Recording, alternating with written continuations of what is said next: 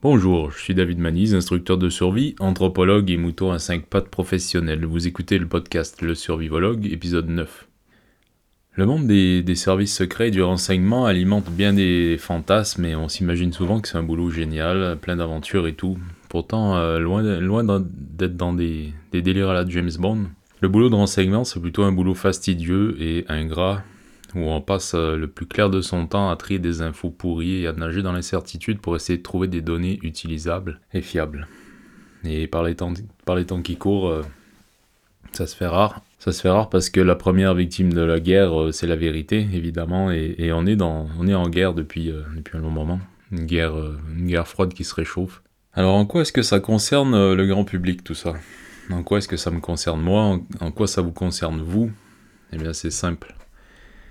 Les techniques et les principes de travail du monde du renseignement sont un excellent moyen de se faire une opinion sur une situation, euh, de faire des choix éclairés, et euh, c'est utile de manière générale pour pas se faire violer le cerveau par de la propagande ou du marketing, mais c'est aussi utile parce que ça peut nous aider à faire des meilleurs choix politiques, à orienter nos actions, nos choix de vie. Euh, et, les mêmes principes et, les mêmes techniques qui peuvent être utilisées pour choisir sa voiture, pour décider de changer de job ou créer son activité, ou pour décider de est-ce que je fais ce vaccin ou pas, etc., euh, sont utiles aussi pour euh, se faire une vision du monde et se forger une opinion solide sur ce qui se passe autour de nous. Et donc ça sert, euh, ça sert partout. Ce qui, est, ce qui est intéressant, à mon avis, dans, dans les techniques de renseignement, c'est que c'est un condensé de méthodes qui permettent de se faire une opinion vraiment claire et vraiment précise plus vite d'une situation. Dans le monde du tir, on, on, doit souvent faire un choix entre la précision, la distance et la vitesse. Euh, et dans le monde du renseignement, ben, on doit aussi comprendre que euh, plus on est éloigné d'une situation, plus ça sera difficile d'avoir accès aux vraies bonnes infos, et que plus on a le temps, euh, plus on pourra faire du bon boulot. Être éloigné d'une situation, dans le cadre du renseignement ou d'une prise d'information, c'est d'être éloigné géographiquement, évidemment, mais aussi culturellement, ou, juste en dehors des circuits. la plupart du, du temps, nous, simples citoyens, on a accès seulement à ce qui se trouve dans les médias euh, en, source ouverte. En gros, on a surtout accès à ce que, Google peut trouver pour nous. Et on peut aussi discuter avec des gens, on peut aussi, euh, on peut aussi lire des livres, on peut aussi lire des articles dans des vieux magazines papier qui sont pas indexés sur les réseaux, euh, etc. on peut faire nos recherches de terrain nous-mêmes, évidemment, mais en général, le temps est limité et le budget, évidemment, aussi. Mais ça se fait. Et il y a même des groupes d'activistes qui se spécialisent là-dedans et qui s'amusent à débunker des intox euh, et à trouver plein de choses intéressantes dans, dans, les sources ouvertes auxquelles on a tous accès, quoi. Alors comment faire pour pas simplement se faire violer le cerveau par des news vraies ou fausses ou pour, euh, pour se forger soi-même une, une, opinion éclairée sur un sujet? Le plus gros défi qu'elle on fait face aujourd'hui, c'est pas tellement de trouver des informations, parce que dans, dans le monde interconnecté et hyper, euh, hyper numérique dans lequel on baigne, c'est facile de trouver des informations dans l'absolu tout cas des données, mais c'est dur de trouver les bonnes informations, c'est dur de trouver des informations vraies et c'est dur de trier. Ou en tout cas de trouver des informations qui sont pas foncièrement et, volontairement fausses. Parce que la différence entre le mensonge et l'honnêteté, au final, c'est moins souvent la vérité ou la réalité que l'intention qui est derrière. Mais on va y revenir. Une bonne information, de fait, c'est quoi? Si c'est pas une information vraie, comment on trie? C'est quoi le critère? Comment ça marche? Alors c'est simple, une bonne information, c'est l'information qui nous permet d'atteindre nos objectifs. Évidemment, la vérité, c'est souvent utile pour arriver à, nos objectifs, mais on va voir que parfois ça peut être plus fin que ça. Par exemple, une photo aérienne. Une photo aérienne, c'est plus représentatif du terrain vu de dessus qu'une carte topographique. C'est plus vrai, entre guillemets. Pourtant, la carte topographique, même si elle est moins vraie, même si c'est un schéma, eh ben, elle est quand même plus utilisable pour aller du point A au point B. Donc on voit bien que c'est pas la représentativité euh, de la réalité qui compte le plus, mais bien d'avoir les bonnes informations. Euh, en tant qu'anthropologue, j'ai eu beaucoup de mal avec le concept de relativisme culturel. Alors le relativisme culturel, en gros, ça consiste à, ne pas juger les autres cultures à partir des référentiels qui sont issus de notre propre culture. Euh, ce qui est bien dans une culture, par exemple, de battre ses enfants pour qu'ils apprennent à respecter l'autorité, bah, c'est souvent mal vu dans une autre, par exemple la nôtre. Mais bref, le, relativisme culturel, ça implique de simplement observer sans jugement le, système culturel de l'autre comme étant différent. Donc euh, à Rome comme les Romains en gros. Mais forcément, ça m'a posé problème. Et ça a été très compliqué pour moi de trier ce qui était valable et vrai euh, de tout le reste, euh, face à cette espèce de perte de repère que le relativisme culturel m'a fait vivre. C'était comme si j'avais perdu la notion de, bien et de mal, de vrai et de faux, et ça m'a fait vraiment vivre une sorte de, crise ontologique, une crise épistémologique aussi, c'est-à-dire que je plus trop pendant un temps comment définir le réel, qu'est-ce qui était réel, qu'est-ce qui était la réalité? Et pour réconcilier tout ça, euh, pour m'adapter à l'absence de certitude, j'ai été obligé de, refaire le boulot du début, euh, d'élaboration d'un mode de fonctionnement personnel qui était cohérent avec mes valeurs, mon éthique, ma morale, mes émotions. Euh, bref, je vous épargne les détails, mais en gros, j'ai finalement pataugé longtemps dans une sorte de, no man's land intellectuel jusqu'à ce que je trouve la sortie. Et la sortie, pour moi, ça a été la question des objectifs, de à quoi ça sert, de qu'est-ce qui fait le job, quoi. Donc je me suis demandé à quoi ça sert l'éthique, à quoi ça sert la morale, à quoi ça sert les règles, les codes culturels, etc. J'ai fini par tomber d'accord avec moi-même sur un point, c'est que ça sert de lien, ça sert de, code, ça sert de règles implicites pour que les gens puissent coopérer entre eux sans devoir toujours se mettre d'accord sur tout.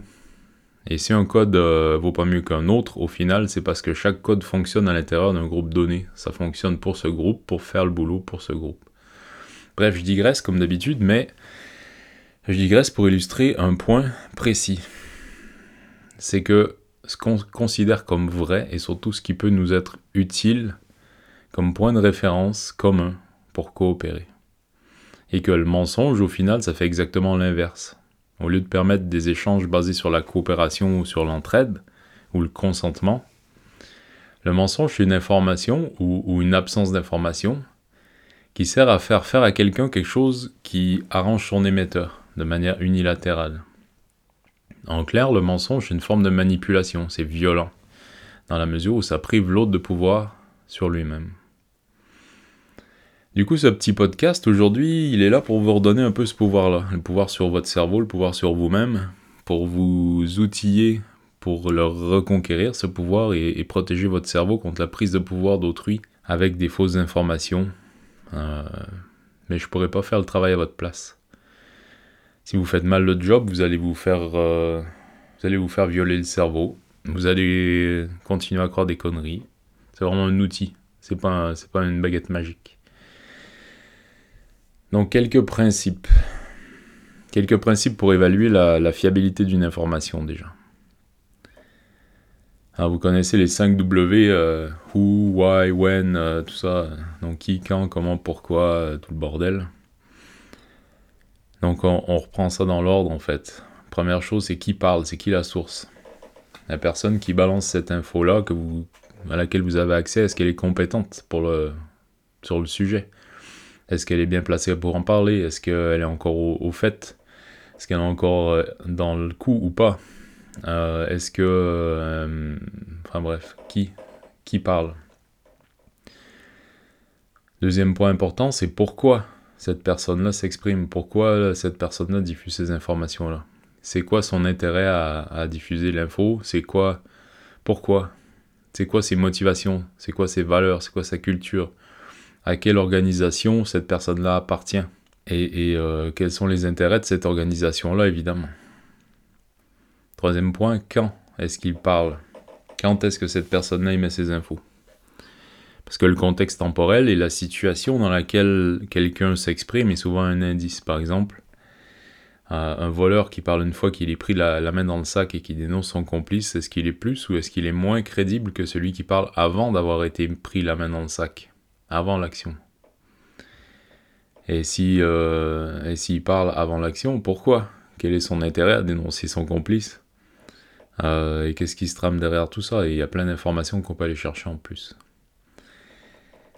Quatrième point, euh, d'où cette personne-là parle? Est-ce que cette personne-là est en sécurité, en captivité, en danger? Est-ce qu'elle est, présente sur place ou est-ce qu'elle est loin et, tout ça, ça, change le contexte évidemment. Et comment? Comment la personne parle? Est-ce qu'elle parle publiquement? Est-ce qu'elle parle en privé? Est-ce qu'elle parle sous le couvert de l'anonymat? Donc une fois qu'on a ces cinq, euh, cinq données-là qu'on a évaluées de manière un peu libre, une fois qu'on a pu prendre quelques infos sur un sujet, on a pu évaluer des, sources et mesurer un peu la qualité de ces infos-là et de ces sources-là, avec les, les, cinq critères que je viens de lister là, on peut pondérer un peu et puis on peut commencer à questionner les infos. Et questionner les infos, évidemment, à l'aune de nos objectifs, de qu'est-ce qu'on veut savoir et surtout pourquoi on veut le savoir. Et c'est là que ça va nous aider à trier. Une fois qu'on a commencé à amasser un peu d'infos, on va pouvoir, euh, comparer aussi. Comparer euh, les sources, euh, comparer les infos, les croiser, voir les similitudes et voir les contradictions. Quand il y a des similitudes, par exemple, euh, c'est souvent bon signe, surtout si les sources n'ont pas pu se consulter ou être téléguidées par une même personne. Par exemple, si euh, quelqu'un a vu euh, un voleur dans une rue avec une télé dans les bras et qu'une autre personne qui ne connaît pas la première raconte la même chose dans la même rue avec le même descriptif et la même télé dans les bras à la même heure, il y a de fortes chances que les deux parlent de la même chose et que ce soit vrai. Ok. Et s'il y a des contradictions, il ben, faut souvent essayer de comprendre d'où elles viennent ces contradictions. Pourquoi il y a des contradictions, quels, intérêts sont en conflit, qui ment et pourquoi, peut-être les deux mentent, peut-être que chacun a une vision différente du sujet.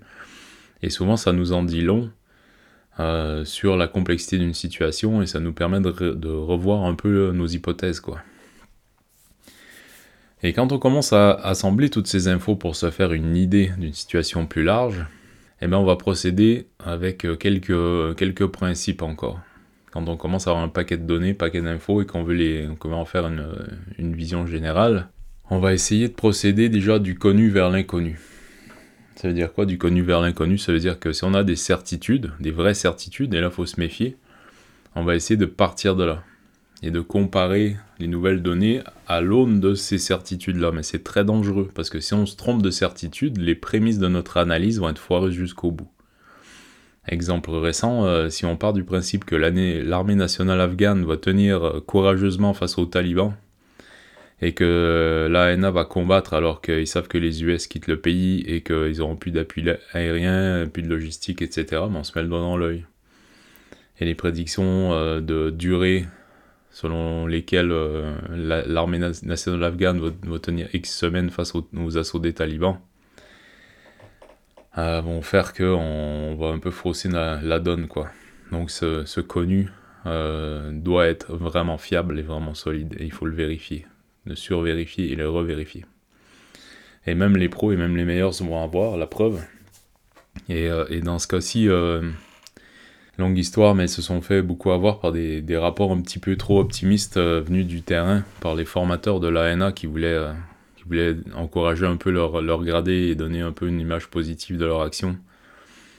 Et petite micro-info un peu, un peu décalée et un peu trop optimiste, euh, à une autre, ajoute à une autre, ajoute à une autre, a donné une, une vision un petit peu trop optimiste de l'ANA et au final de ses capacités.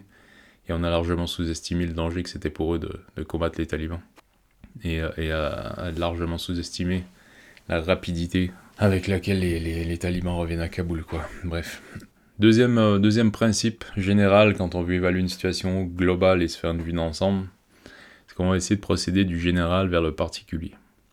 Quand on a une vue d'ensemble plus large, euh, historique, culturelle, géopolitique, économique d'une situation, on peut plus facilement poser les pièces d'information au bon endroit et les évaluer euh, à partir de, la big picture, quoi.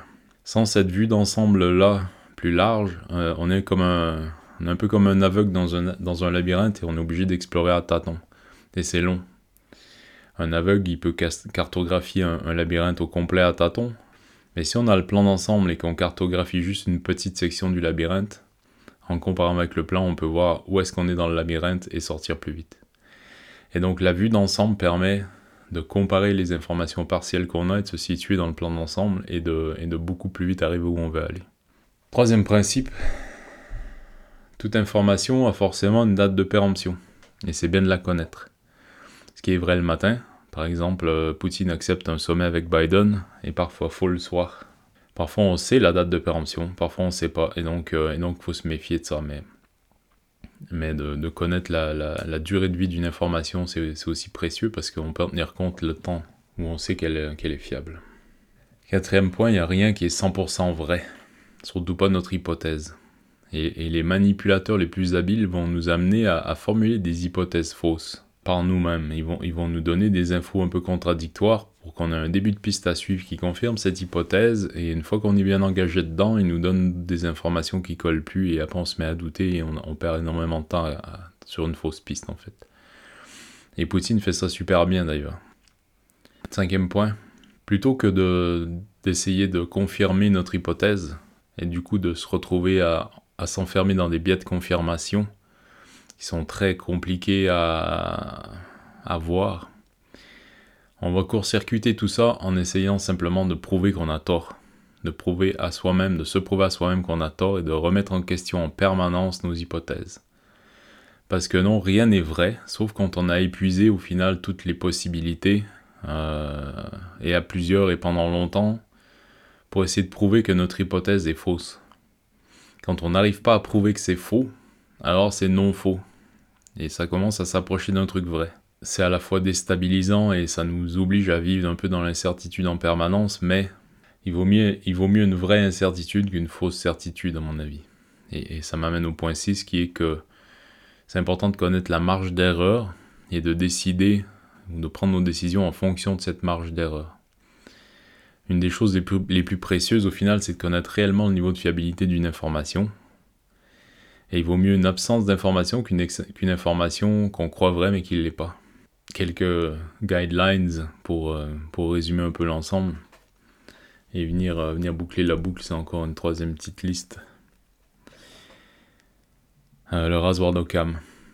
L'hypothèse la plus simple, autrement dit celle qui demande le moins de créativité pour être formulée, qui demande qu'on ajoute le moins d'informations sorties de nulle part, ben, c'est souvent la meilleure. Et il nous reste à essayer de prouver qu'elle est fausse, évidemment. Deuxième point, savoir dire je ne sais pas. Savoir avouer qu'on ne sait pas, qu'on n'a pas l'information. Parce que c'est probablement de nos jours une, sage habitude à prendre. Plutôt que de prétendre savoir et de s'improviser spécialiste, de dire je ne sais pas. C'est pas mal. Troisième point, jamais, euh, ne jamais sous-estimer deux facteurs. L'incompétence la connerie, la bêtise, la mauvaise compréhension, juste le truc bête qui fait que, l'information elle est pas bonne. Et le deuxième point, euh, la vénalité et, la recherche de pouvoir, quoi. Y compris chez les gens qui s'inventent des compétences dans, dans, des sujets pour se la péter sur les réseaux sociaux. Ou les gens qui font des podcasts. C'est un peu abstrait tout ça, mais euh, en réalité, euh, si vous reprenez point par point, vous vous rendez compte que c'est du bon sens et que c'est surtout un effort à faire que de, d'essayer de prouver qu'on a tort, que d'essayer de, d'aller croiser les sources, d'aller questionner qui parle, comment, pourquoi, de où, etc. Et euh, de faire simplement cette manœuvre-là, de prendre le temps de le faire, ça nous, euh, ça nous évite de tomber déjà dans le piège de la facilité et ça nous oblige à aller lire les articles, à aller creuser les infos et à se faire une idée qui est moins mauvaise déjà. On peut évidemment pousser la méthode beaucoup plus loin et, euh, professionnaliser le truc, mais c'est pas le but ici, aujourd'hui. Prenez le temps, en fait, de critiquer et de sous-peser et d'évaluer la qualité des informations qu'on vous propose aujourd'hui. Que ça soit dans les médias, les réseaux sociaux, les bouquins, les sites internet, les podcasts, peu importe. Parce que la facilité qu'on a aujourd'hui à diffuser des informations fait que c'est extrêmement facile de diffuser aussi des fausses informations des fois sans arrière-pensée, juste par incompétence ou juste par vénalité ou recherche de prestige, et parfois dans des buts sciemment euh, et, véritablement de nuire. Donc attention, vous laissez pas faire, vous laissez pas manipuler euh, par personne et, par moi le premier. Méfiez-vous de ce que je dis, parce que des fois je me trompe. Petit épisode aujourd'hui, mais quand même dense. Si vous voulez soutenir ce podcast, premièrement, partagez-le, faites-le tourner.